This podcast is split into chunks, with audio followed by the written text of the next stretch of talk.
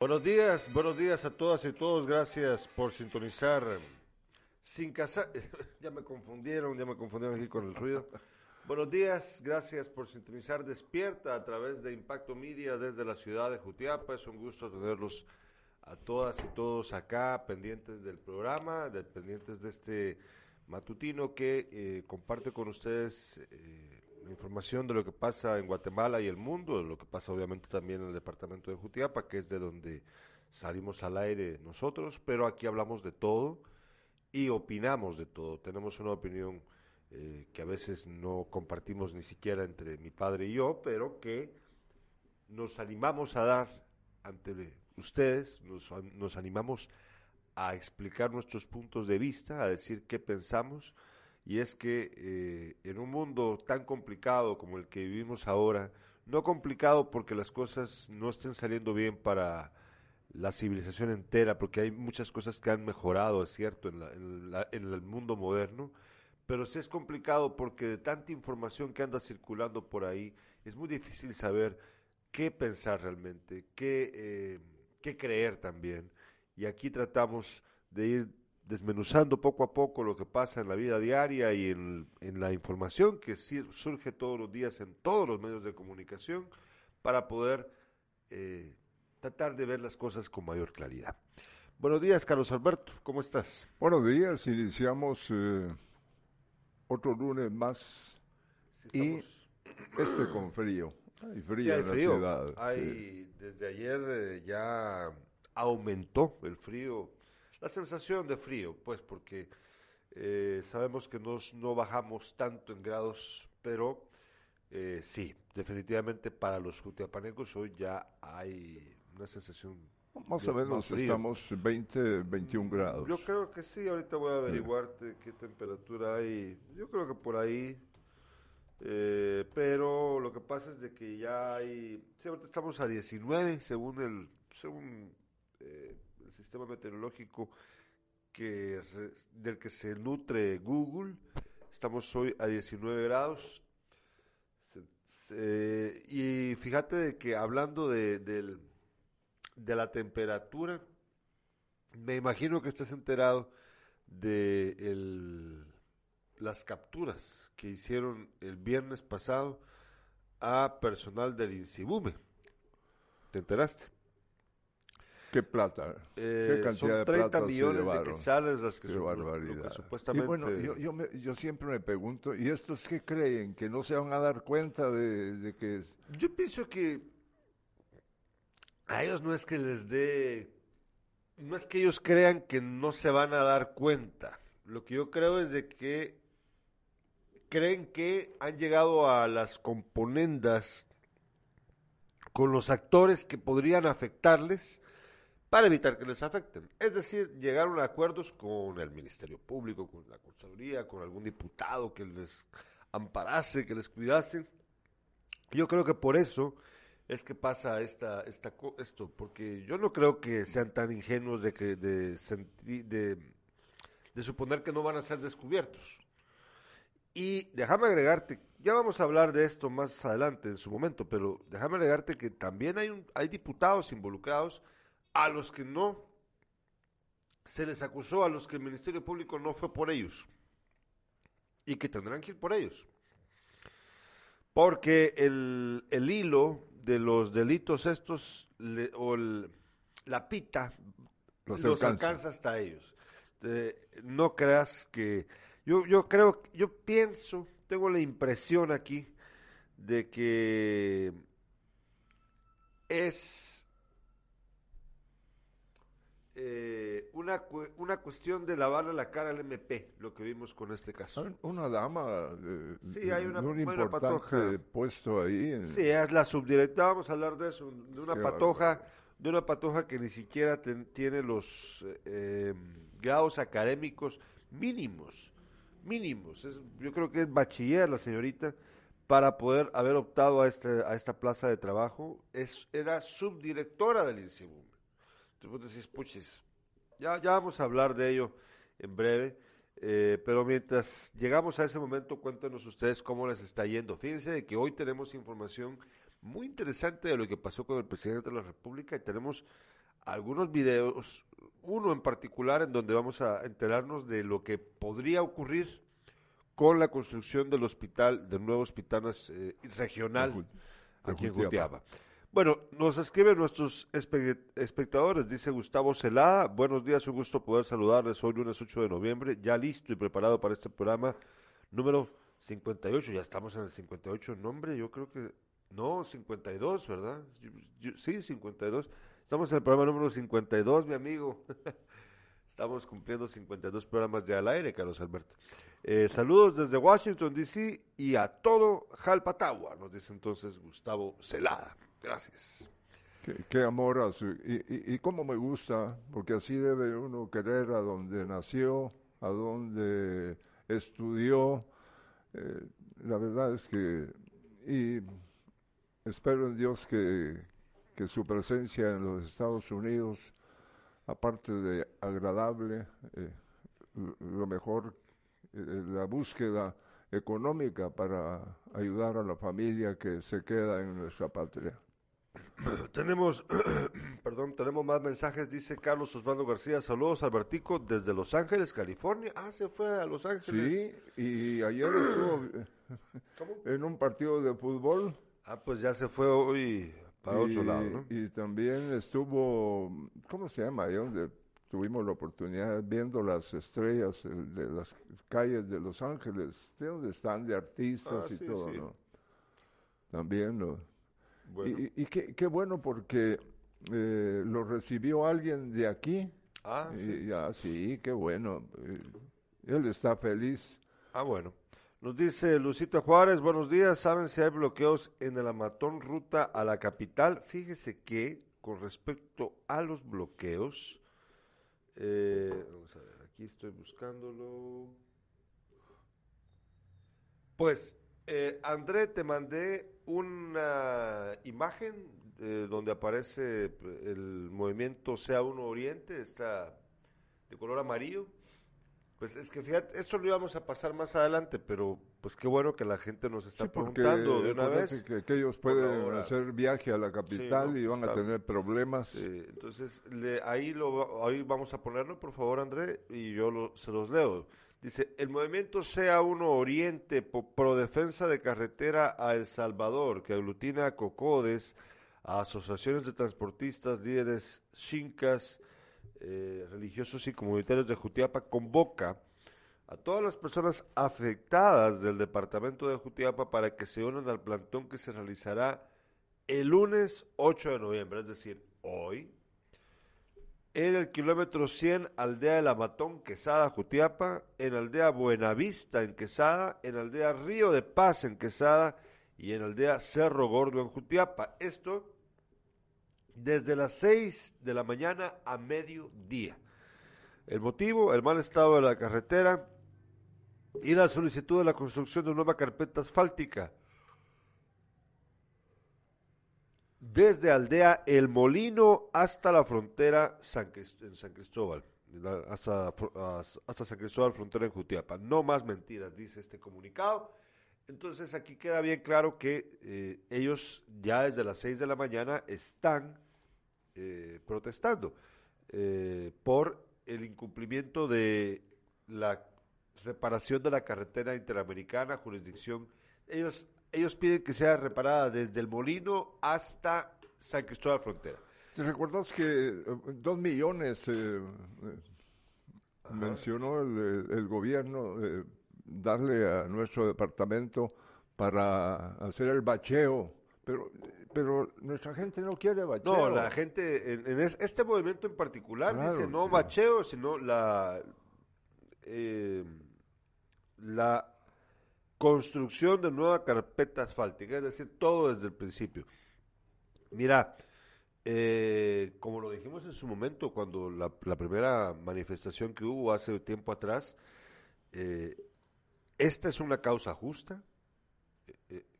la gente aquí Aquí me llama, me llama la atención porque las protestas que han habido anteriormente en nuestro departamento han sido protestas organizadas por organizaciones de otro lugar. O sea que es una, un plantón nacional, ¿verdad? De que por maestros, que por salubristas. eh, por veteranos militares, pero no, este, esta es una manifestación sui generis, porque las personas que están protestando sí son de aquí y están peleando por un derecho obvio para el departamento de Jutiapa. Entonces, a mí me gusta mucho este movimiento. Eh, voy a tratar, de hecho, pues hoy de averiguar más detalles acerca de lo que pasa con él, porque están haciendo algo que es válido, que es justo.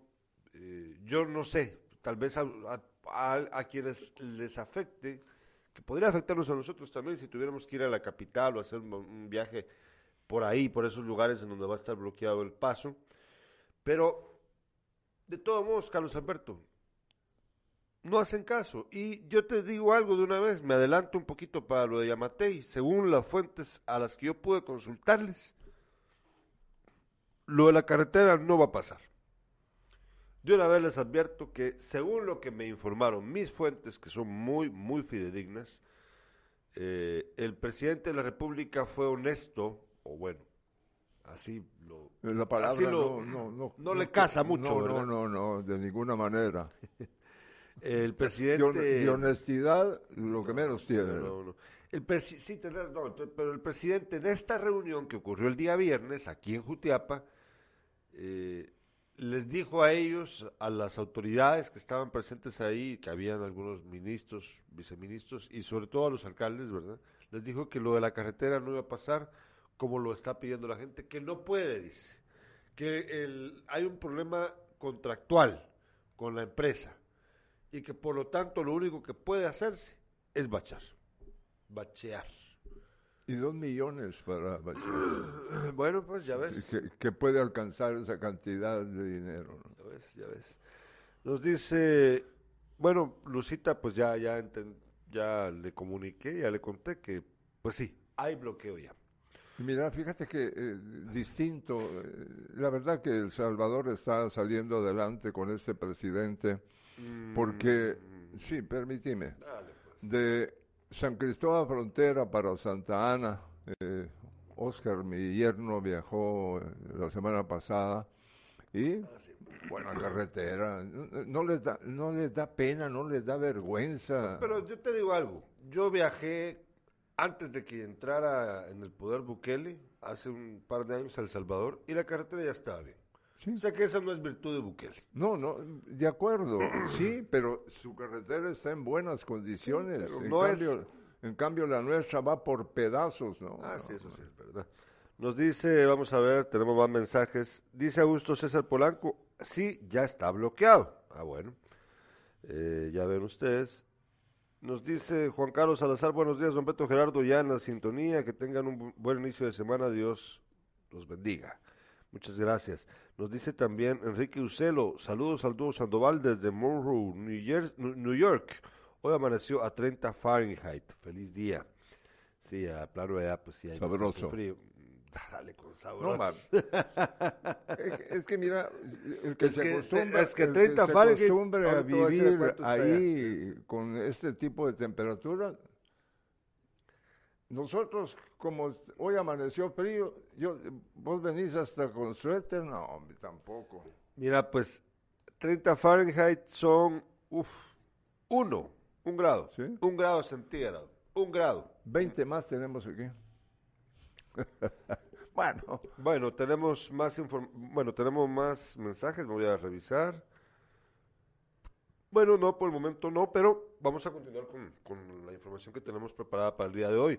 Recuerde que estas noticias son presentadas gracias al apoyo del doctor Germán Maulhard. Yo confío en mi médico, el doctor Germán Maulhard, justo frente a la antigua Dirección Departamental de Educación en el barrio latino.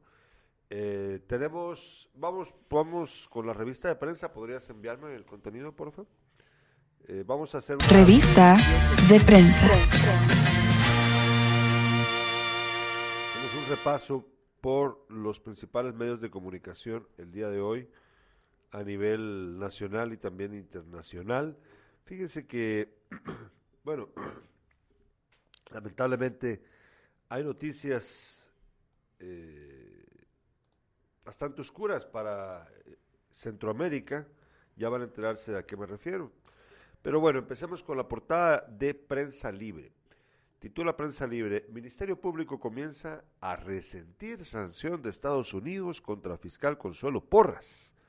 Algunas fiscalías reconocen un descenso en las capacitaciones que ofrece Estados Unidos luego de la inclusión de la fiscal general en la lista Engel. Y también titula Prensa Libre, alza en el gas propano puede afectar a productos de la canasta básica. El Congreso busca cómo intervenir para frenar el alza en los precios del gas propano y el combustible. Ahora, regresemos un momentito aquí, André, por favor. Analicemos las dos noticias de Prensa Libre, si te parece bien, Carlos Alberto. La primera, con respecto a la inclusión de la fiscal en la lista Engel y que eso ha disminuido las capacitaciones que los estadounidenses, el gobierno de Estados Unidos le da a los agentes del Ministerio Público aquí en Guatemala. La fiscal tuvo el cinismo de que salió diciendo de que no era el gobierno gringo el que la había sancionado, sino que era el Departamento de Estado. ¿Te recordás cuando salió diciendo esa burrada, verdad? Pues ya empiezan a notar los fiscales del Ministerio Público, los empleados del Ministerio Público, los efectos de esta sanción que hay que entender, la sanción afecta a todo, toda la institución, no solo afecta a ella, no solo afecta a ella por lo por la deshonra que provoca, porque ya no va a poder viajar a Estados Unidos, porque no va a poder hacer negocios, no va a poder tener cuentas bancarias en ese país, etcétera. No, la, el, afecta a toda la institución a la que ella representa. Imagínense ustedes el problema que representa entonces tener a estas personas dentro de una institución a la que le hacen este daño, porque la persona, la señora, pues se ha prestado a eh, apañar los actos de corrupción de otros y, e incluso pues de participar ella, porque eh, pues puede ser, yo no sé, yo estoy aquí asumiendo, ¿verdad? Eh, puede ser que no haya ella obtenido dinero de alguno de estos actos ilícitos de los que ya hemos tenido noticia a lo largo de estos de este tiempo, pero de todos modos ella se vuelve una encubridora y eso es un delito. Eh, a mí me parece lamentable llegar a estas instancias y me parece que le causa un gran descrédito a una institución que poco a poco había ido ganando la confianza de los guatemaltecos. Y eso a mí me molesta mucho porque merma la... ¿Cómo vos, Carlos Alberto, imaginémonos una, una fiscal, un fiscal que está trabajando bien, haciendo todo como debe de ser, esforzado, concentrado, eh, una persona que esté metida en, su, en sus casos haciendo una investigación, pero resulta que tu jefa está manchada, tu, principal jefa está manchada, ella impide que se investiguen algunos casos, le ayuda a delincuentes a salir tranquilamente. ¿Cómo, puedes trabajar pero, vos? Pero, esto ya se esperaba de esta mujer, ¿no? se esperaba, claro, pero, pero, lo que digo es que está causando un descrédito innecesario y minando también las posibilidades de aquellos funcionarios y funcionarias que están interesados en cumplir bien su, con su trabajo, que quieren hacer una carrera en el organismo judicial y tenés ese problema ahí. Qué, qué horrible, de verdad, qué, qué incómodo ha de ser, qué frustrante ha de ser para estas personas trabajar. ¿Y qué va, qué va a eh, pasar con lo de Estados Unidos? Fíjate que aquí dice, el Ministerio Público actualmente trabaja en coordinación con la Oficina de Asuntos Antinarcóticos y Aplicación de la Ley y la Agencia de los Estados Unidos para el Desarrollo, la Administración de Control de Drogas, DEA, el Servicio de Control de Inmigración y Aduanas, entre otros. Este, todo lo que esta, yo no sé qué va a pasar con esta señora. Eh, son, eh, tienen mucha relación, eh, digo, entre ella y el presidente hay de todo, ¿no?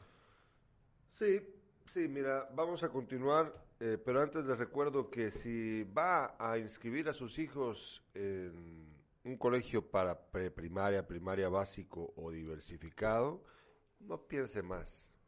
Inscríbalos en el Liceo Jutiapa. Además, recuerde que ahora cuenta con una carrera novedosísima. Bachillerato con especialización en diseño gráfico. Solo en el Liceo Jutiapa, justo en calle 7 de septiembre. Usted ya sabe, el Liceo Jutiapa, la mejor opción educativa aquí en Jutiapa. Tenemos más. Fíjate que tenemos mensajes de los espectadores. Antes de continuar con la revista de prensa, nos dice eh, Enrique Ucelo, dice, oí, oí, Enrique Ucelo allá en Nueva York, dice, uno no se acostumbra a estos fríos invernales, ¿ya ves? No. Uno no se acostumbra a estos fríos invernales, dice, ¿ya ves lo que te digo? Es que, es que está a un grado, ¿cómo, cómo vas a creer? Nos dice Augusto César Polanco, estoy expectante, ¿quién ganaría las elecciones en Nicaragua? Pregunta Augusto, bueno, obviamente ganó el dúo maldito que tienen ahí en Nicaragua. Los resultados preliminares de las controvertidas elecciones en Nicaragua dan la delantera a Ortega con un 74.99%. Los nicaragüenses acudieron ayer a las urnas en unos comicios calificados por Estados Unidos de pantomima y para los que la oposición hizo un llamado a no votar. Fíjate que hubo. Ah, claro. Eh, dice, eh, marca eh, abstencionismo, marca jornada en la que el dictador y su esposa se imponen de nuevo en el poder. Yo, yo, bendito sea Dios que eso no nos ha ocurrido a nosotros, ¿no? ¿Qué cosa? Aun cuando hemos tenido malos presidentes en todos estos últimos años, pero eh, tener un, ya un régimen como el Ah, de este, pues que sea este alguien que, que se sujeto, queda- queda- quiera quedar, bueno, pero por eso te digo, malos augurios para Centroamérica con esto. Eh, La diáspora Sí, te- en decenas de países manifestó su rechazo a la farsa electoral Claro. en Nicaragua. No, Piden al mundo no reconocer a Daniel Ortega. Fíjate que el único que lo felicita es el señor este de, de Venezuela. pero fíjate que no creas, aquí en Guate- fíjate que el presidente Yamatei, huevos tibios fue, no se metió a querer eh, eh, mostrar su rechazo a lo que hizo con los partidos de oposición. ¿Y sabes por qué? Porque ahí tiene, como dijimos, dijiste antes que entráramos al aire, un lugar a donde ir a dar un brinquito y pasarse Sí. cuando tenga un problema, como ya lo han hecho otros guatemaltecos que se han ido a Nicaragua, que hasta los han hasta lo han nacionalizado a uno de ellos, un exdiputado. Entonces, un, eh, no, un, un empresario, no, siempre se me olvida el nombre de este señor, la infiesta o algo así. Bueno, el asunto aquí es que eh, a mí sí me preocupa mucho lo de Nicaragua, mucho más de lo Claro, que en teo- lo- o sea, para nosotros los guatemaltecos, pues es más familiar pensar en Honduras o en, eh, o en El Salvador, ¿verdad? Porque Nicaragua está después de esos países. No tenemos una relación tan estrecha como con El Salvador o con Honduras. Pero es que si te das cuenta, Carlos Alberto, aquí el problema es mayor porque los, eh, los gringos dicen que es una pantomima, pero no lo, no lo detuvieron, como antes ocurría, ¿verdad? De que los gringos se metían en los países y todo. Los gringos dicen es una pantomima, los gringos manifiestan su repudio, los gringos eh, probablemente van a buscar sanciones económicas contra el gobierno nicaragüense, contra los líderes del, par- de- del partido de Ortega y sobre todo sobre Ortega mismo y su esposa. Pero eh, todo eso de nada llega a servir en el sentido de poder derrocar ese gobierno que pues ya, ya se convirtió en una dictadura. No, no, no sé si- hacen, no logran nada. no sé si te diste cuenta que la Policía Nacional vota. A votar. Ah, sí, sí. locura. Sí, seguro.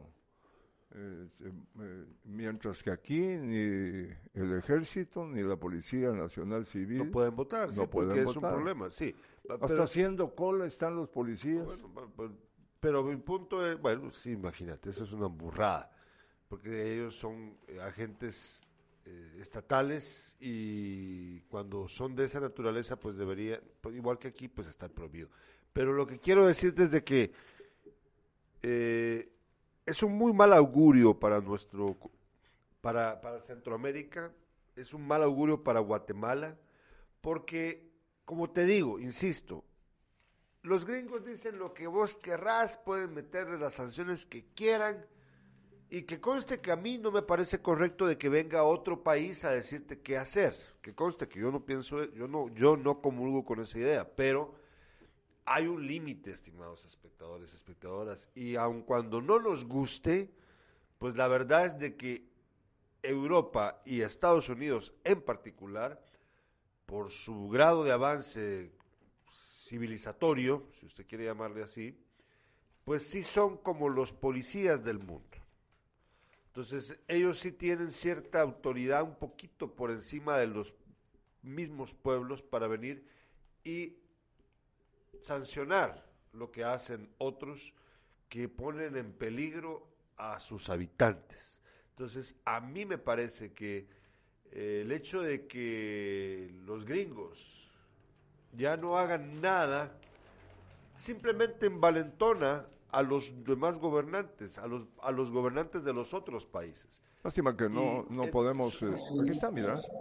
Policías caminan en pila mientras se dirigen a emitir su voto durante las elecciones generales en un colegio electoral en Managua. Mira, ahí van todos. ya, lo veo. Pero mi punto aquí es que la, el problema es que nosotros tenemos gobernantes muy parecidos a este, muy parecidos, y que entonces van a decir, puchis, pase lo que pase, haga lo que yo haga, más bien haga lo que yo haga, no va a pasar nada. Es decir, no van a quitarme del poder. Si no quita la Ortega, menos me van a quitar a mí. Se los estoy diciendo, estimados espectadores y espectadoras, muy claramente. Si no quitan la Ortega, menos me van a quitar a mí. ¿Por qué? Porque ah, ya tenemos, a, ahorita vamos a entrar de una vez ahí, porque al, al hacerlo, al Bukele, por ejemplo, Bukele quiere reelegir, va a buscar la reelección, ya lo intentó, pero tenemos, aprovechando el tiempo, Carlos Alberto, tenemos al alcalde del Progreso, Jutiapa, el señor Lique Cepeda, con el que vamos a platicar vía Zoom acerca del nuevo, bueno, de la construcción del rastro municipal en ese municipio que hace unos meses atrás, ¿te recuerdas que hablamos de ello, verdad? ¿eh? Y ahora sí ya tenemos, señor alcalde, señor alcalde, ¿nos escucha? Señor alcalde, ¿nos logra escuchar? Señor alcalde, ¿me logra escuchar? ¿Nos escucha? ¿Será que podemos corregir ahí el problemita? No sé si es ahí en... en, ¿Ahora sí me escucha, señor alcalde? De plano que no me le tienen sonido aquí, ¿no? ¿Eh? Bien, aquí tenemos... De plano que no le tienen sonido, ¿eh? No, no tienen tenemos... ¿Será que nos logra escuchar, señor alcalde? ¿Es aquí o allá? Allá, allá. Sí, pero de plano que sí lo tienen ellos también, ¿no? Sí, nosotros, nosotros escuchamos, señor alcalde. Nosotros sí lo logramos escuchar. ¿Nos logra escuchar usted a nosotros? Hola. ¿Nos logra escuchar? Nosotros lo escuchamos. Nosotros sí lo escuchamos. Vamos a ver. Queremos hablar con el señor alcalde brevemente vía Zoom para conocer lo que ha pasado con el rastro municipal. ¿Nos logra escuchar? Señor alcalde, ¿logra escucharnos? Nosotros sí escuchamos su voz acá. Vamos a ver. Vamos a probar. Es que queremos entender, queremos saber lo que va a pasar con la construcción del, rastro municipal. ¿Te recordás, Carlos Alberto, que hace un poco, poco tiempo atrás hablábamos de este rastro y eh, pues ya empezaron a construirlo. Señor alcalde, señor alcalde Cepeda, ¿nos logra escuchar? Hola. Señor alcalde, ¿logra escucharnos? No, no logra escucharnos el señor alcalde. Qué raro. ¿Será que puede activar su micrófono? No, las, el audio, no sé. Porque nosotros podemos oírlo perfectamente. Vos lo escuchás, ¿verdad? Hola, ¿qué tal? Señor alcalde, ¿nos escucha? Mire. ¿No? Señor alcalde, vamos a ver. Ahorita parece que ya, ya estamos a punto de lograr establecer la comunicación con el alcalde del Progreso. Mientras tanto, leo mensaje, nos dice Edgar Ventura, ya están los bloqueos. Sí, ya están, ya están. Ya empezaron los, bloqueos, mi estimado. Eh, hay que recordar que son en El Amatón, en Buenavista, en Cerro Gordo. Ahí es donde están llevándose a cabo los bloqueos en este momento. Eh, vamos a esperar a que el señor alcalde Lique Cepeda pueda conectarse. Eh, pues lo que queremos es básicamente con saber qué es lo que pasa con la eh, construcción del, del, rastro municipal. Esa es la noticia. A ver si ahora sí, señor alcalde, nos logra escuchar. Vamos a ver, vamos a ver. Ahorita él se está... es que lo estamos viendo, no está al aire para los espectadores, pero yo lo estoy viendo desde acá. ¿Me escucha, señor alcalde? Ahorita sí ya lo escucho. Ahora ya me escucho. Ah, bueno. Ahora, ahora sí entramos, entramos directo con el señor alcalde para escucharlo. Señor alcalde, le agradecemos por haber atendido esta llamada vía Zoom. Queremos conocer, buenos días, queremos conocer eh, lo que pasa con el rastro municipal que acaban de empezar a construirlo. ¿Cómo está, señor alcalde? Muy bueno, muy buenos días, eh, eh, Humberto, muy buenos días, Gerardo, muy buenos días para todas las personas seguidoras de esta importante página, donde pues decirles que ya, gracias a Dios, se empezó con la limpieza, en donde se va a construir el rastro municipal. Ya, este, podemos decir que prácticamente ya se empezó, de aquí hasta que se termine, pues estaremos pues dándole seguimiento a este importante rastro, un, rastro, como hemos dicho, un rastro tipo C, ¿verdad? decir tipo C, como he dicho muchas oportunidades, no es que vaya a ser pues de, de, de menos calidad, sino que es por el eh, por eh, la cantidad de reses que, que se van a destazar o matar, como le queramos llamar, ¿verdad? En donde pues ahí sí de que, que decirles, ¿verdad? Que es un rastro que va a llenar todas las condiciones, todas las medidas de, higiene, en donde pues prácticamente lleva su planta de tratamiento, eh, una construcción muy bonita, 5 millones de 300 mil hectáreas, lo que vamos a invertir. Eh, ¿Dónde es que está, eh, dónde es que está ubicado el rastro, señor alcalde? ¿Dónde estará ubicado?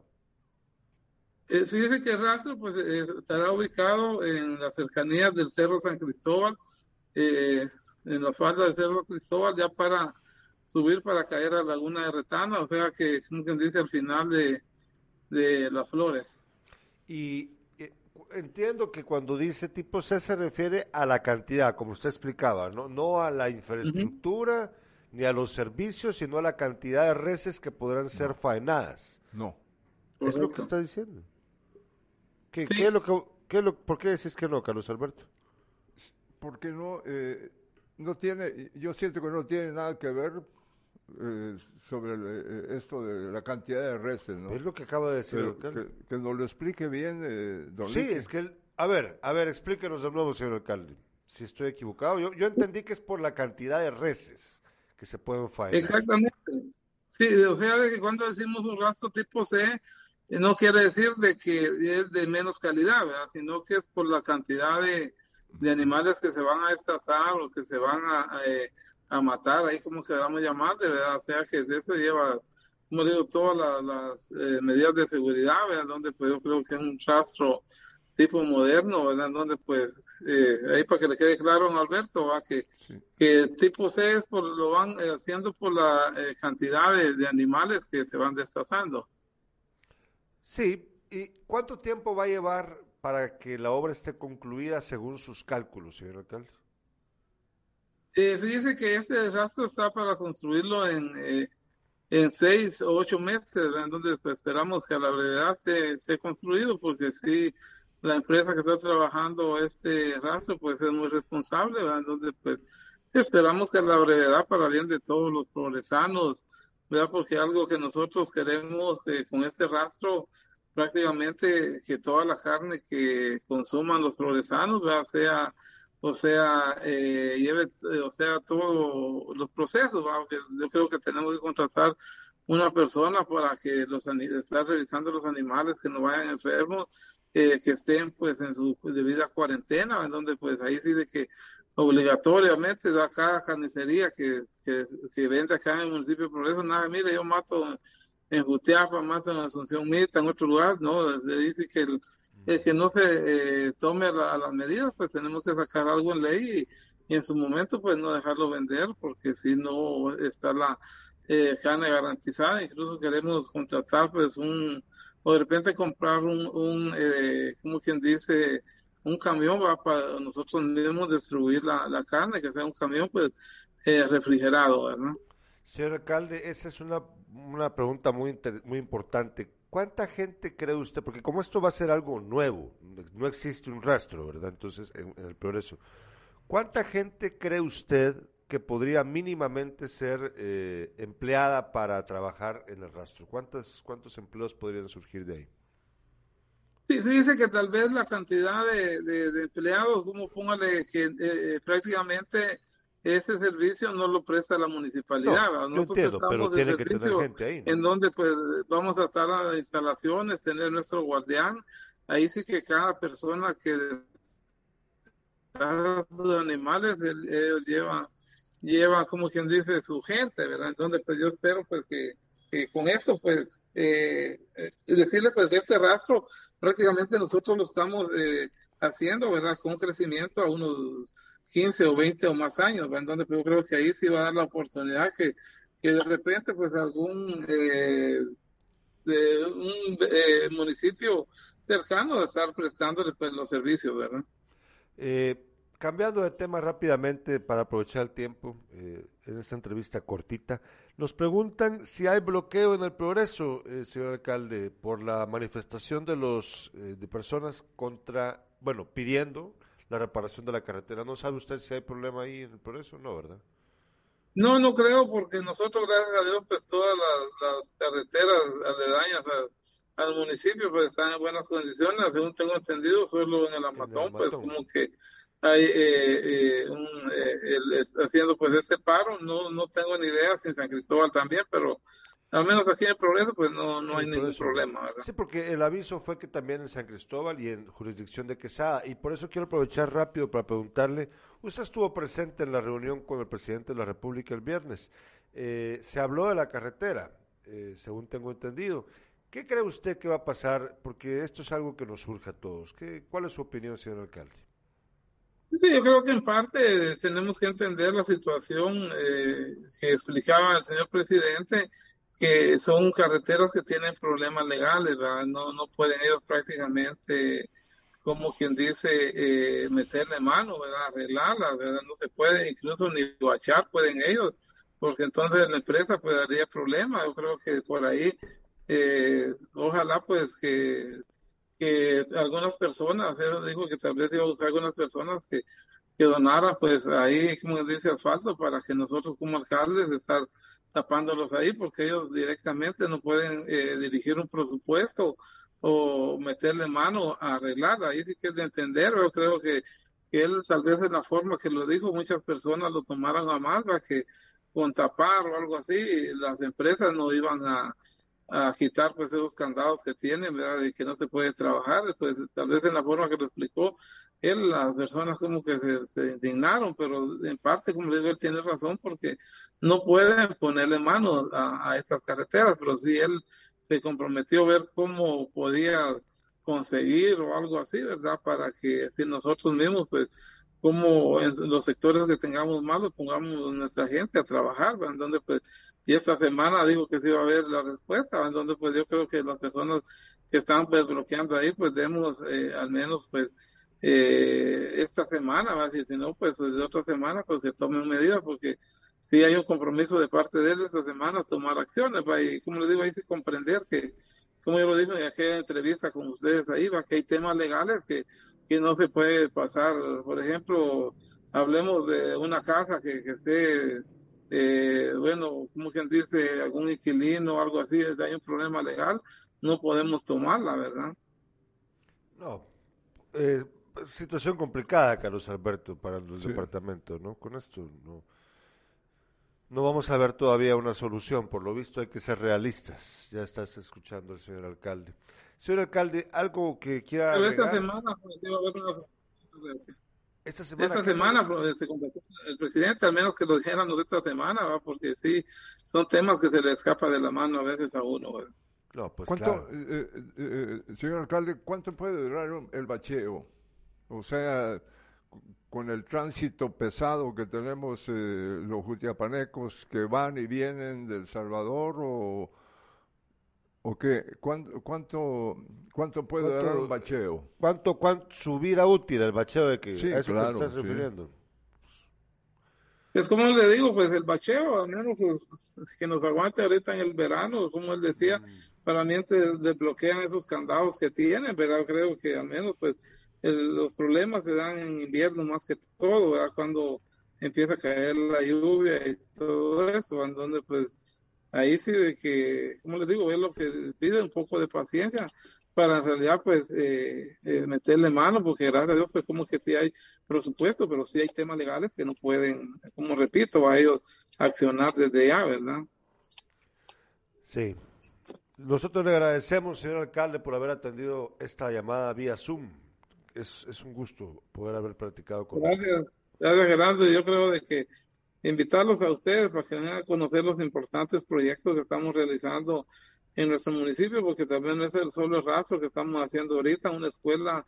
Este rastro nos va a costar 5 millones 700 mil quetzales con fondos propios. A la vez eh, empezamos ya una escuela eh, modelo que, que queremos hacer acá en el municipio de Progreso, en Aldea Sequia, una escuela que nos va a costar 3 millones de quetzales, ¿verdad? Porque la idea es las escuelas, aunque estén buenas acá en nuestro municipio, demolerlas, ¿verdad? Y, y hacerlas pues completamente de terraza con su eh, cancha salón para que les sirva a los, tanto a los estudiantes y, y a los vecinos para cualquier reunión o alguna eh, eh, campeonato que así que quieran armar ya fuera del horario de la escuela, en donde pues, eh, como les digo, estamos haciendo varios eh, trabajos ¿va? con fondos propios, ya a pesar que estamos finalizando el año, pues no hemos parado de hacer pues obras, ¿verdad? Así de que muchas gracias Gerardo y don Beto por esta entrevista que nos hacen a través de estos medios. Gracias, señor alcalde. Muchas gracias, eh, Que pase usted un buen día y tápese, tápese, porque ya empezó a hacer frío y ahí en el preso debe haber más frío. Gracias igual, felicidades nuevamente por ese bonito programa Gerardo. Gracias, señor alcalde. Fíjate que escuchando al señor alcalde, ¿Qué pasó? me pongo a pensar qué pasa realmente con nuestro municipio.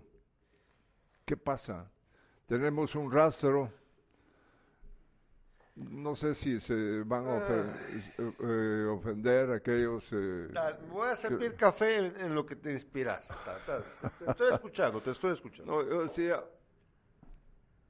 con respecto a- al rastro municipal de Jutiapa, ah, Dios mío, ¿qué, qué, qué pensar? Pues que, que- no hay intención de parte de este gobierno municipal ni los anteriores de tener un rastro tipo C, como dice el alcalde del Progreso.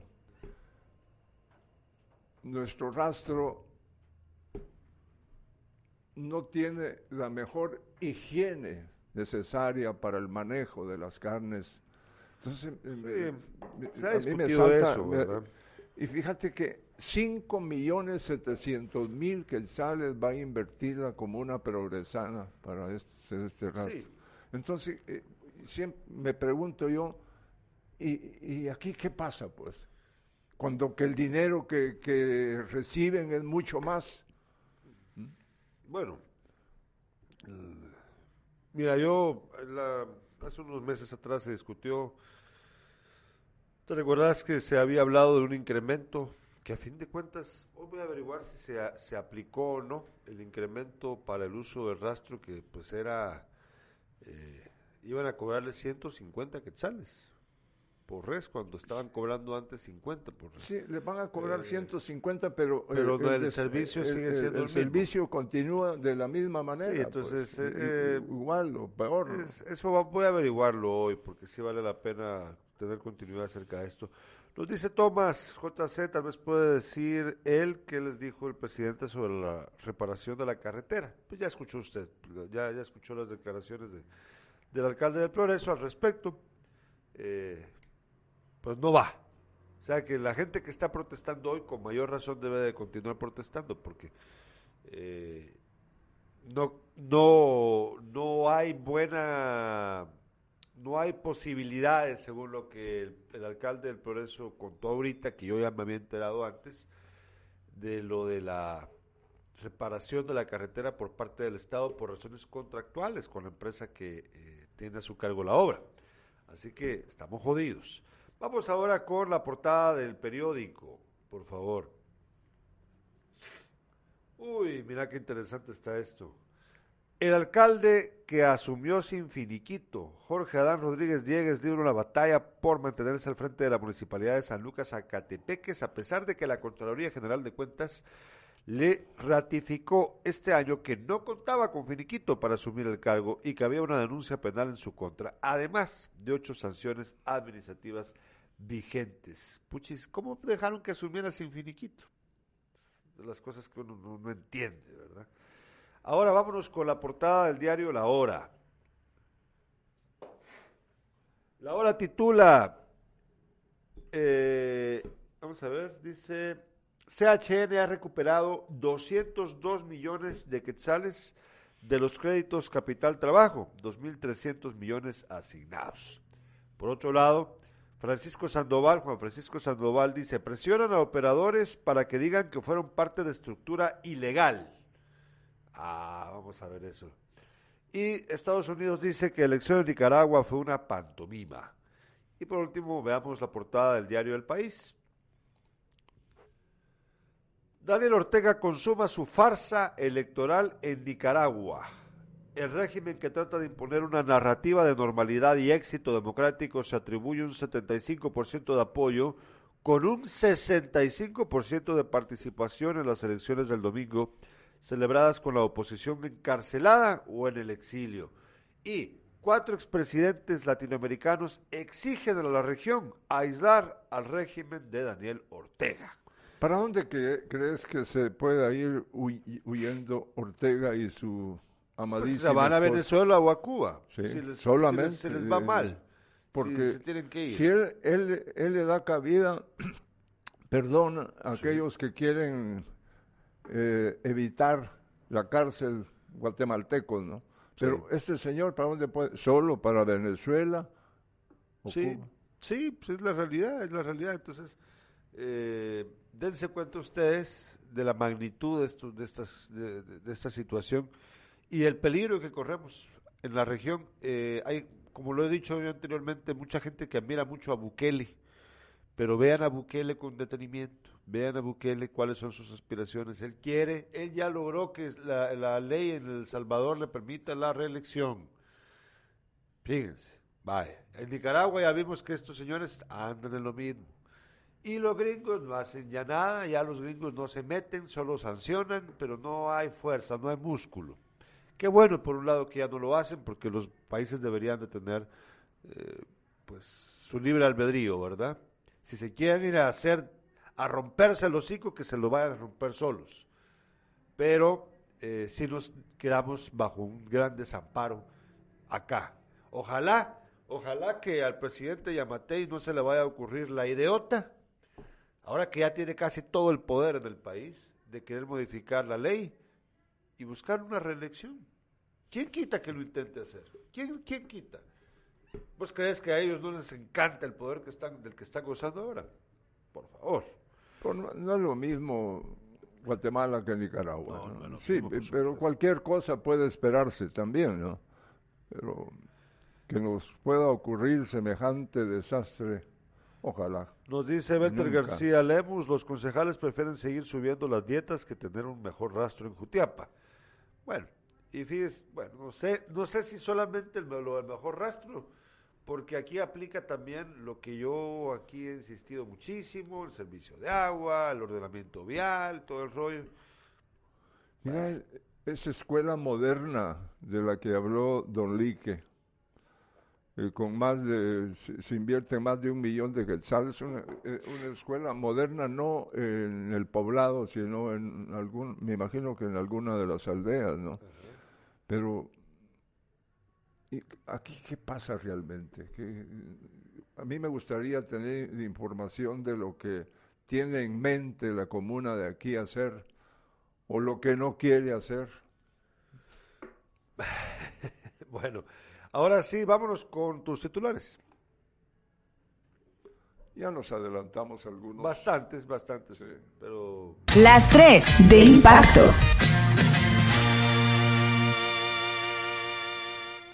Vecino de la aldea El Retiro de Quesada, que buscaba el sueño americano, está desaparecido. Y esto no ocurrió en la frontera entre México y Estados Unidos, sino en Sinaloa.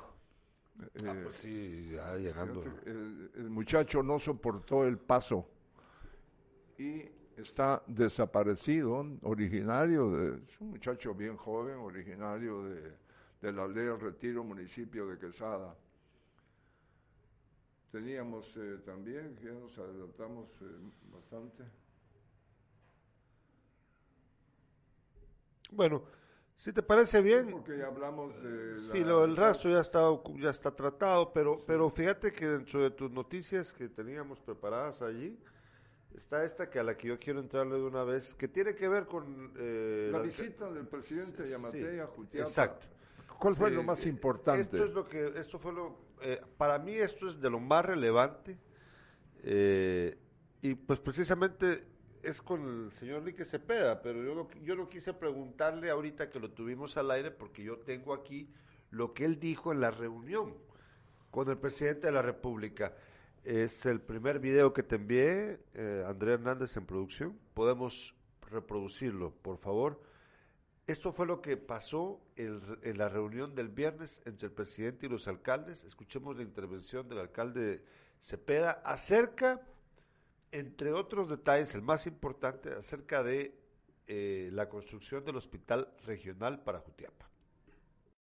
Eh, tal vez un poco, tal vez lo voy a decir, tal vez inconforme, señor presidente, que no se tomaron en cuenta ¿verdad? a las personas que nosotros teníamos trabajando, que en, en, la reunión que tuvimos acá, pues se hizo ese compromiso, ¿verdad? Que, Pero, si quiere dejemos el tema de los maestros de lo que han apuntado, porque es el general.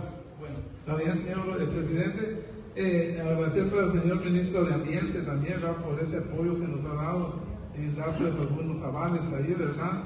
Y créalo, eh, señor presidente, que eh, en aquella oportunidad que hablábamos del dinero de, de sociedad civil, de la clínica de Bonaer, quiere decir que va un, un 80% avanzado, ¿verdad? Pues el señor ministro y usted pues nos acompañen cuando sea la inauguración, porque aproximadamente se van a eh, atender 135 personas diarias, ¿verdad? En donde pues eh, sabemos que esto es manejado por una ¿verdad? Y, yo creo que agradecer también al, al, al, doctor Gena Reméndez, ¿verdad? Que él pues nos ayudó mucho en los avales ¿verdad? para este centro de construcción, decirles que estuvimos a punto de perderlo porque no nos daban los avales del Ministerio de Salud, ¿verdad? pero gracias a Dios pues, se logró. ¿verdad? Y también para terminar, señor presidente, decirles que esas 10 manzanas a título personal se las podemos donar en el progreso para construir el hospital que no queremos pues, que se pierda ese hospital por falta de terreno. Muchas gracias, señor presidente. Bueno, aquí hay un asunto eh, ¿Ibas a decir, perdón? Pues te decía, eh, eh, el señor alcalde del Progreso, Jolique Cepeda, habla sobre... Eh, él, él, él, busca también que el hospital sea construido sí, en, sí, en, el suelo progresado. Pero, pero fíjate que no es esa la razón. No, es que no. lo que, o sea, lo que pasa, según lo que yo pude entender, es que hay el terreno disponible por parte de la comuna Jutiapaneca. Sí es de creo que cuatro o cinco manzanas cuando lo que se requieren son diez para la construcción del hospital. Entonces, el alcalde del Progreso estaba ofreciendo, pues es que si, no, si son diez y la MUNI de aquí no tiene las diez, pues yo las tengo y yo las doy. -huh. Entonces, era una opción. Pero lo que entendí yo es que, y tiene razón él, porque me lo dijo, me lo dijo en una reunión que tuve posteriormente con, el alcalde, para hablar de este tema precisamente. Él me dijo, pero mire, me dijo, el hospital debe de estar en Jutiapa. El, hospital tiene que estar en la cabecera. Yo ofrecí eso como una opción, dijo. Pero la verdad es que mi opinión es que debe estar en la cabecera. Y tiene razón, tiene razón. Eh, yo no sé, no, no conozco las interioridades, pero vamos a averiguarlas, por supuesto, de por qué razones que no hay el sufi- suficiente terreno. Bueno, pero, Pero- es que solo eso compraron, pero pueden comprar más. Bueno, es que. Sí, pero claro, sí, eh, sí. eh, Volvemos con lo de la municipalidad. pues. dinero, pues sí, pero to- aquí sí, sí, yo creo que no podemos perder y tampoco atrasar la inversión. Son 440 millones Sí. de quetzales, si no estoy equivocado. 440 millones de quetzales los que costará ese hospital acá en Jutiapa, que hay que recordar, fíjense, aquí hay algo muy importante, muy importante. Ese hospital obviamente va a ser más grande y, y va a requerir, por lo tanto, más personal que el actual Hospital Nacional Ernestina García Viuda de Residuos. Eso significa más oportunidades de empleo para más personal médico, jutiapanecos o no, pero también mucha gente que no es médico, que si son enfermeros, enfermeras, personal administrativo, de limpieza, etcétera, etcétera, etcétera, van a tener más oportunidades de empleo. Entonces, y alrededor del hospital, cuando ya esté terminado, pues obviamente van a tener que haber em, otros negocios relacionados, o sea, eh, porque va a estar ubicado lejos, entonces tienes que tener cafeterías, comedores, farmacias, laboratorios, que yo no sé, o sea, si están contemplados dentro de, la posi- de las posibilidades de- de que se creen estas, estos lugares eh, para alquiler, no sé, no sé, realmente no sé, pero me imagino, si no es allí, pues va a ser lo que los empresarios cutiapanecos o de otros lados quieran hacer afuera del área que es municipal y construir alrededor entonces de este lugar todos esos eh, negocios, ¿no? O sea, alquilarle a la gente a, tierras jutiapanecas de vecinos privados, ¿no? Ahí en la, en la carretera, por ejemplo. Entonces, es una gran oportunidad económica para la población.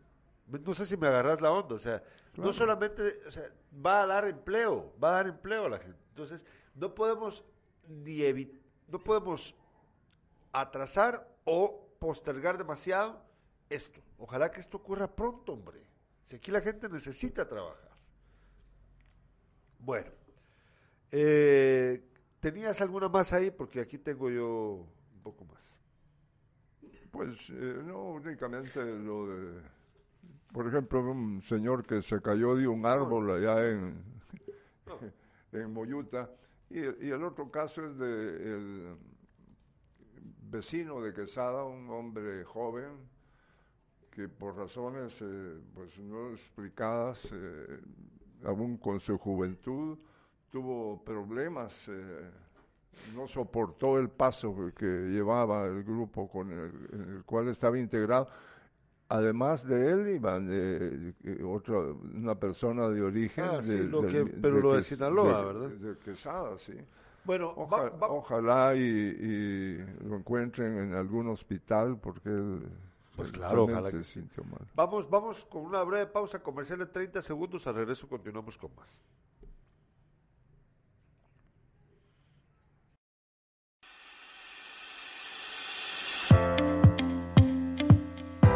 Gracias al buen trabajo de nuestro alcalde, la Municipalidad de Asunción Mita continúa con la realización de los diferentes proyectos para el desarrollo de nuestro municipio.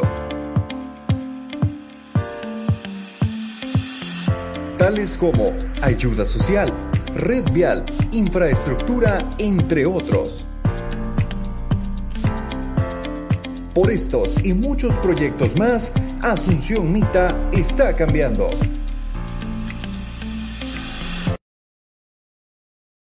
Ah, aquí me han mandado material. Ayer me lo mandaron, hoy de nuevo me lo están mandando vía WhatsApp. Ya lo había visto al, espectador que me lo envió ahorita, ya, ya había visto esto. Ya lo vamos a ver. Vamos a ver si lo usamos en breve. Pero antes quiero apurar los demás contenidos que han quedado pendientes. Les recuerdo que eh, cuando yo necesito atención médica, voy con mi médico de confianza, el doctor Germán Maúljar, justo en el barrio latino, frente a la antigua Dirección Departamental de Educación. Y para inscribir a sus hijos, no lo piense más. El Liceo Jutiapa es la mejor opción. Ahora, con la carrera de diseño gráfico para la especialidad en bachillerato de diseño gráfico, lo que conviene ahora. El mundo está girando en torno a eso. Vaya usted, inscriba a su hijo o hija en el Liceo Jutiapa. Ahora eh, tenemos, fíjate de que quiero aprovechar, vamos a ver, tenemos de las noticias cortas, ya saber, ya creo que ya todos conocen, vamos a ver, pero a mí me pareció muy divertida la, lo de esto de la señorita del Insibume, ¿será que podemos ponerlo, André? Eh, hay, han circulado un montón de memes, hay algunos que son muy vulgares, esos no los vamos a poner, pero, pero este en particular me parece que es de los que menos, que no es ofensivo, y además lamentablemente la realidad, ¿para qué vamos a andar con casacas? Dice, el meme dice, Carita mata currículum, descripción gráfica por la señorita que pues fue eh, dentro, fue apresada junto con otros por el caso del Insibume, que son 30 millones de quetzales, ella sub eh, directora de la institución. Tiene 21, 23 años. Una cosa ridícula. Jovencita. Ridículo, la verdad, Puchis, es, es increíble. Eh, a mí me molesta mucho porque, mira, eh, están aquellos que la contratan, sabiendo de que ella no, está, no es competente para el cargo, a todas luces. Y está ella también que tiene esas aspiraciones y que sabiendo que ella no es competente para el cargo, aún así, pues lo busca y lo acepta. Eh, aquí no podemos, o sea, especulaciones podrán haber muchísimas de que si fue por alguna razón sexual o lo que sea. Eso no nos consta no, no podemos asegurar nada. Aquí el problema básicamente es que alguien que no tiene los, eh, digamos, la capacitación está trabajando en algo que es muy importante. Y no se vale, Carlos Alberto. Fíjate que a mí, a mí se me ocurre que en el caso de esta señorita, eh, eh, los, los vivazos, aquellos que tenían mucho más tiempo ahí en el Cibumed, ¿verdad? Sí, entonces eh, la arrastraron, pienso yo, para no pensar, eh, para no... porque eso es una especulación, no podemos saber. Sí, claro, ¿No? se puede saber, pero eh, fácil de convencer también para esta gente. Sí, que tiene más experiencia en eso. y están metidos hasta... Hay diputados. Diputados. diputados metidos. Ah, Está este, este famoso Edwin Escobar, el que fuera pretendía ser candidato a la presidencia de la República, que, afortunadamente no, no, lo logró, exalcalde de Villanueva, que lo han señalado en muchas cosas, el que dirigía hasta hace tiempo atrás el Partido Prosperidad Ciudadana. Entonces, pues ahí ves, o sea, esta, esta manía de contratar gente porque es guapa, gente que no está capacitada, no, hombre, ya, ya es suficiente. Fíjate que el INSIBUME tiene un, trabajo muy importante en nuestro país, siendo nosotros un país que lamentablemente eh, sufre de... Somos un país vulnerable a los fenómenos climatológicos y telúricos. Entonces necesitas una institución sólida para trabajar en ello. Y resulta de que contratan para un cargo tan importante a alguien que no, ni siquiera, yo creo que bachiller era la señorita, es la señorita, entonces no me jodan, ¿verdad? Simplemente no, no, no está bien, no está bien. Bueno, eh, fíjate de que, bueno, aquí nos están escribiendo mensajes que no podemos leer porque no, son apropiados, pero eh, para terminar, Carlos Alberto, esta misión, fíjate de que, pues mañana voy a usar esto que me enviaron, que me han enviado un mensaje de un español, hablando acerca de lo que pasa en Cuba y lo que pasa en los demás países democráticos. Me llama mucho la atención, yo tengo una, algo que, que también mostrarles acerca de esto, una contraparte, porque pues es como elogioso, o como un, airado el tipo, el español, hablando de lo que pasa en Cuba, de que es positivo lo que pasa en Cuba y que son hipócritas los demás países que, que lo critican. Vamos a, vamos a dejarlo, lo vamos a usar mañana, para dedicarnos a ello mañana, Carlos Alberto Despierta de mañana. Pero ahora sí, hablemos eh, ahora de deporte. ¿Qué pasó con el deporte? Mira, estos son los resultados en la Liga Mayor del Fútbol Guatemalteco.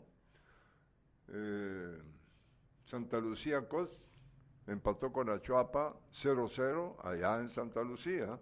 Iztapa empató a uno con Sololá Municipal. Le ganó a la Nueva Concepción dos goles por cero. Antigua derrotó al Cobán Imperial.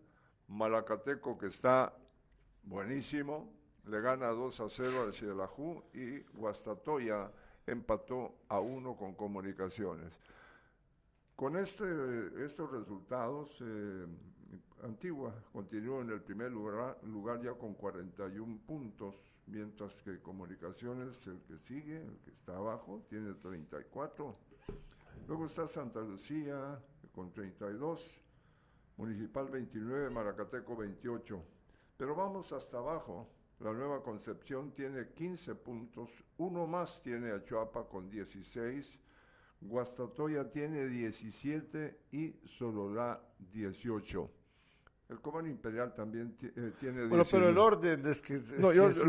¿En qué posición está la Chopa? Porque es que como los estás diciendo por... En el lugar 11. Sí, te, digo el equipo de Achuapa eh, está obligado a ganarle a Municipal, juegan el domingo, juegan el domingo allá en, el Progreso Jutiapa. Ese partido va a estar muy interesante, va a estar bueno, vamos a ir a verlo. Fíjate que con, los empates, si bien ha sumado, pero es una suma poco, porque de un partido se, se pierde de un punto, dos puntos, ¿no? al ganarlo, entonces es diferente. Y los empates no los sacan del penúltimo lugar.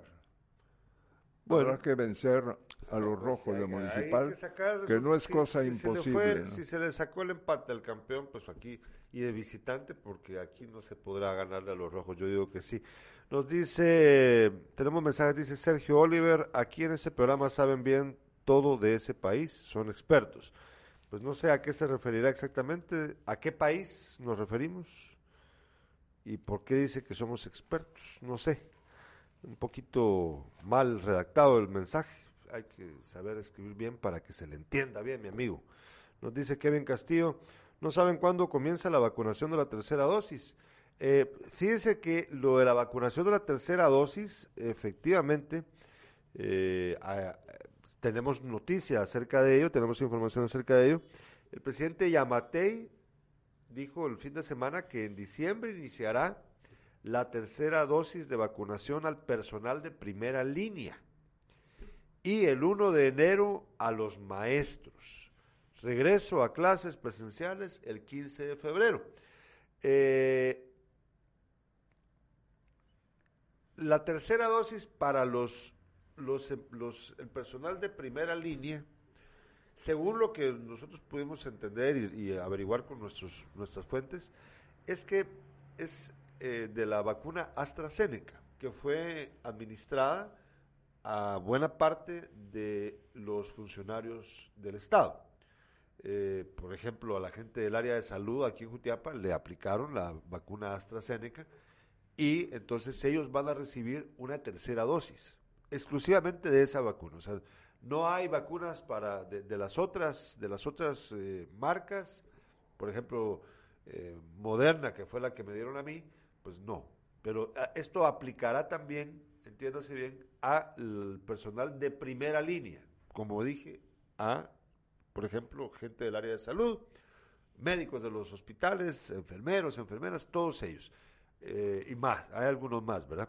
Vacunó, vacunó el señor presidente. Así como 90 niños vacunó y sin, y sin, y sin guantes. Yo pregunta, ¿quién Sí, sí, sí, vacunó, anduvo vacunado haciendo la pantomima. Y fíjate de que eh, el 1 de enero, dice la nota, empezará la vacunación a los maestros, que yo imagino que es la vacunación de la tercera dosis también. ¿sí? Porque los maestros no fueron incluidos en, la, en, el personal de la primera línea que se le llama. Bueno, entonces, y luego la idea del presidente es que con ya, la vacu ya vacunados los maestros van a aplicar la, el regreso a clases para el 15 de febrero. O sea, ay, Carlos Alberto, eso a mí sí me da miedo. Miedo. Pues sí, es que porque el presidente quiere que regresen los niños a clases para el 15 de febrero. Por eso es que van a vacunar a los maestros con su tercera dosis eh, desde el 1 de enero. Cubrís a todos los maestros, ¿verdad? En teoría, durante ese mes y 15 días. Y ya luego entonces empezás a dar ya clases presenciales. Pero recordemos aquí que lamentablemente no se ha podido cumplir con la eh, vacunación a menores de entre el 17 y 12 años. Así, ahorita hasta se les agotaron, ya no hay. Entonces, ¿cómo vas vos a hacer algo así? ¿Cómo, cómo, cómo, cómo, cómo? O sea, a mí me parece muy difícil. Eh, ah, bueno, aquí nos están mandando algo, vamos a utilizarlo. A mí me parece muy difícil y también muy peligroso eh, tener el regreso a clases presenciales el 15 de febrero si no has cubierto la vacunación para esos menores. Eh, no sé cómo lo hará, si lo va a hacer por etapas, sí, por, pues sí, por etapas, ¿verdad? ¿Cómo va a ser el protocolo? No lo sé. Muy, muy difícil, muy riesgoso, la verdad. Pero bueno, eh, tenemos más mensajes, nos escribe Gilberto, dice, feliz inicio de semana, y Kevin Castillo dice, las clases seguirían en línea, tanto públicas como privadas, y las universidades. Pues no sé, eso es parte de la duda que tenemos.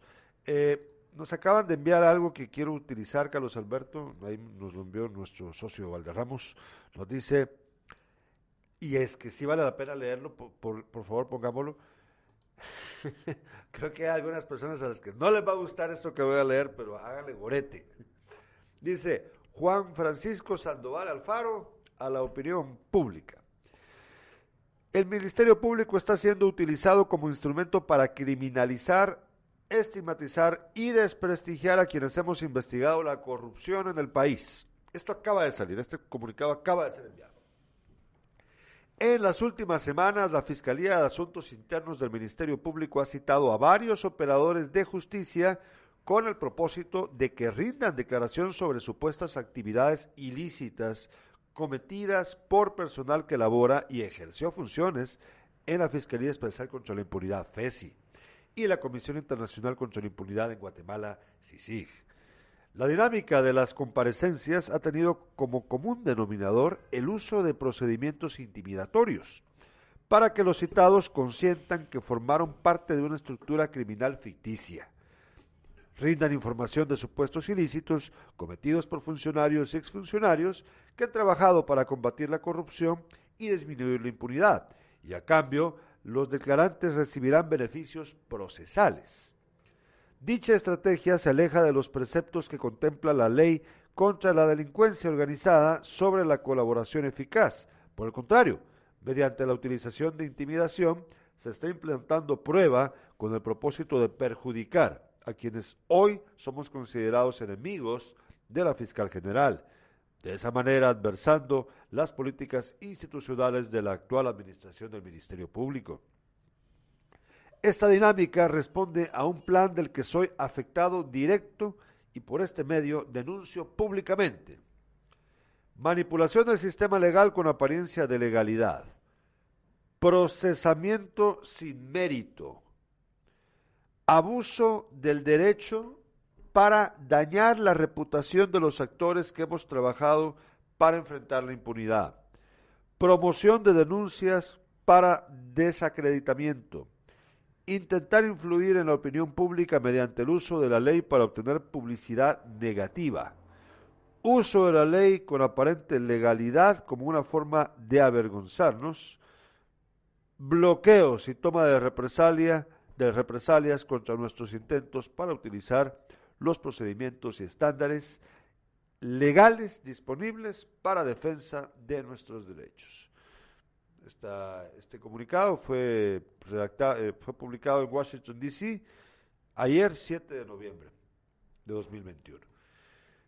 Eh, hay una persecución, hay una- un intento de hacer creer que las cosas estaban siendo amañadas por algunos algunos que se han tenido que ir, como eh, Sandoval Alfaro y otros que todavía siguen ahí en la en la en la en el MP. Y mira, por eso te digo yo, ahorita estamos enfrentándonos con momentos muy difíciles, Carlos Alberto. La gente sigue un poquito viviendo su vida en automático, no se dan cuenta, no se percatan de la realidad que estamos viviendo, la gran mayoría no se percatan, pero eh, hay una amenaza enorme sobre nuestro país porque eh, la gente que tiene actualmente el poder está pensando solo en ellos mismos y no tienen miedo de actuar porque no hay quien los detenga. Entonces van por todo, van por todo. Entonces, eh, es lamentable. Es la- esta situación que estamos viviendo está jodida, está jodida, estimados oyentes. ¿Querías agregar algo? al No, respecto? nos vamos. Nos vamos entonces. Eh, mañana, mañana vamos a tener eh, despierta a las 7 de la mañana, sin casacas también. A partir de mañana, hoy no vamos a estar al aire con sin casacas, pero el resto de la semana sí, ya se enterarán ustedes. Tenemos muy buenos programas, vamos a hablar acerca de política. Vamos a tener eh, el viernes, por cierto, vamos a tener la presencia de Aldo Dávila. No se lo pierda usted. Vamos a hablar con el diputado Aldo Dávila de muchas cosas acá en Impacto Media.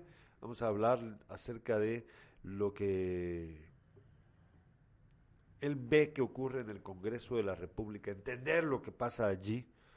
Y por supuesto vamos a hablar con él acerca de eh, su forma de hacer su trabajo, su, su, su actitud en el Congreso de la República. Cuestionadísimo él por la forma en la que habla. Ya hemos escuchado, te recordás vos, cuando se ha puesto a, a- a- a pelear en el Congreso, que pues tiene una forma muy, muy peculiar de, de hablar, de opinar. Vamos a hablar con él acerca de eso, no se lo vaya a perder, esto va a ocurrir el día viernes. Pero durante toda la semana no se pierde usted despierta y sin casacas. Tendremos muy buenos programas durante la semana. Gracias, Carlos Alberto. Que tengas buen día. Ah, buena pues sí, buena semana. Buena semana. Buena semana para todos. Claro. Gracias a Andrés Hernández en producción y a ustedes por habernos visto.